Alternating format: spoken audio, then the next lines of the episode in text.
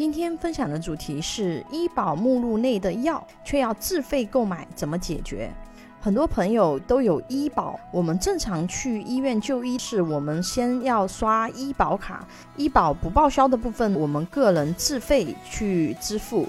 医保它可以刷的药，它是有一个医保目录的，在医保目录范围内的用药，我们可以使用医保；医保目录范围外的用药的话呢，只能够自费购买。接下来给大家说一个真实案例。二零一九年，五十多岁的张爱玲在无锡市人民医院进行肺移植手术。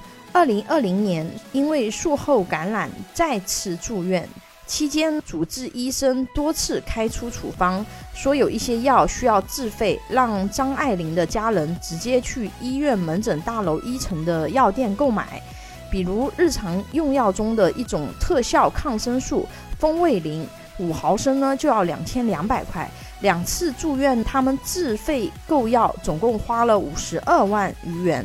然而，二零二零年三月，张爱玲第二次住院时，她的儿子张培爽在无意中发现，他们花了那么多钱自费购买的药物，竟然全部都在医保目录范围内。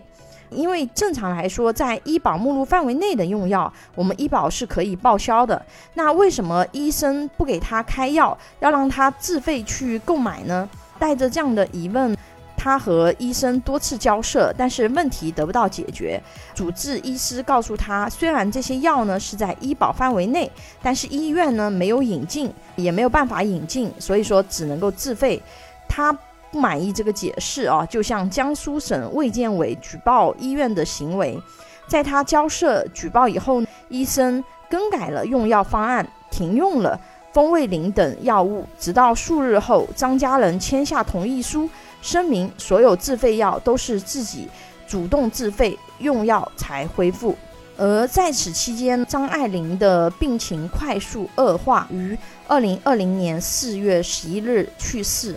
随后，张家人就将医院告上了法庭，这是一个悲剧啊！但是也反映出了一个现实的问题：为什么那个医生？不给他开药呢？这个医生他是不是故意的呢？有的时候其实并不是完全是医生的问题。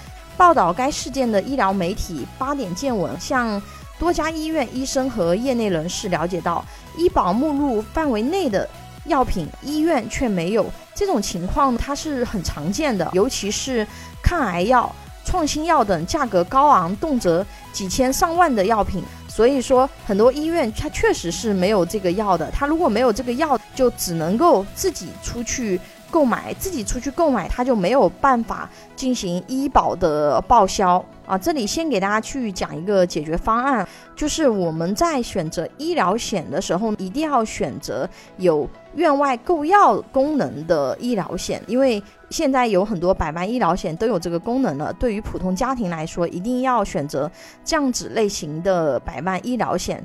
对于中高收入家庭来说，那么你直接选择中高端医疗险，这个问题直接就可以解决了。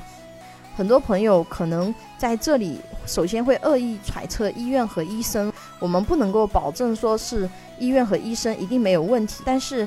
其实这些问题是在我们中国医院里面客观存在的，并不是说只要是在医保目录范围内的用药，你就一定可以直接报销。前面有遇到问题，这个医院没有这个药，那么医生当然是没有办法开出来的。还有有的医院它有这个药，它也是要满足一定的条件，医生才能给你开这个药，这个时候你才能够报销。比如说小王和小李。同时在一家医院住院，且人体白蛋白都低于三十克一升，都需要使用白蛋白这种药物。但是小李的病情在适用病症目录里面，而小王的病情呢不在医保目录限定的疾病里面。这个时候区别就来了，小李使用的白蛋白，他就可以通过医保报销一部分费用，而小王他就需要完全自费。所以说。他是同时需要满足两部分：一，他要在医保目录范围内；二，他需要同时满足医保目录范围内的病症，这两者是缺一不可。其实还有现实中的客观的一些条件，就是这家医院它有引进这一款药。这样的你可能才能够使用医保，使用到医保目录范围内的用药。但是很多抗癌药价格比较昂贵，很多医院都没有引进，就会造成很多抗癌药都需要病人自费去购买。所以我们要转嫁这个风险，我们在选择医疗险的时候，一定要选择带有院外购药服务和院外购药报销功能的这样子的医疗险。有保险需求的朋友可以关注微信公众号“富贵成长记”或者私信老师咨询。拥有一百多家保险公司产品库，可以轻松货比三家，帮助有保险需求的家庭省钱省时间。关注我，教你买对保险。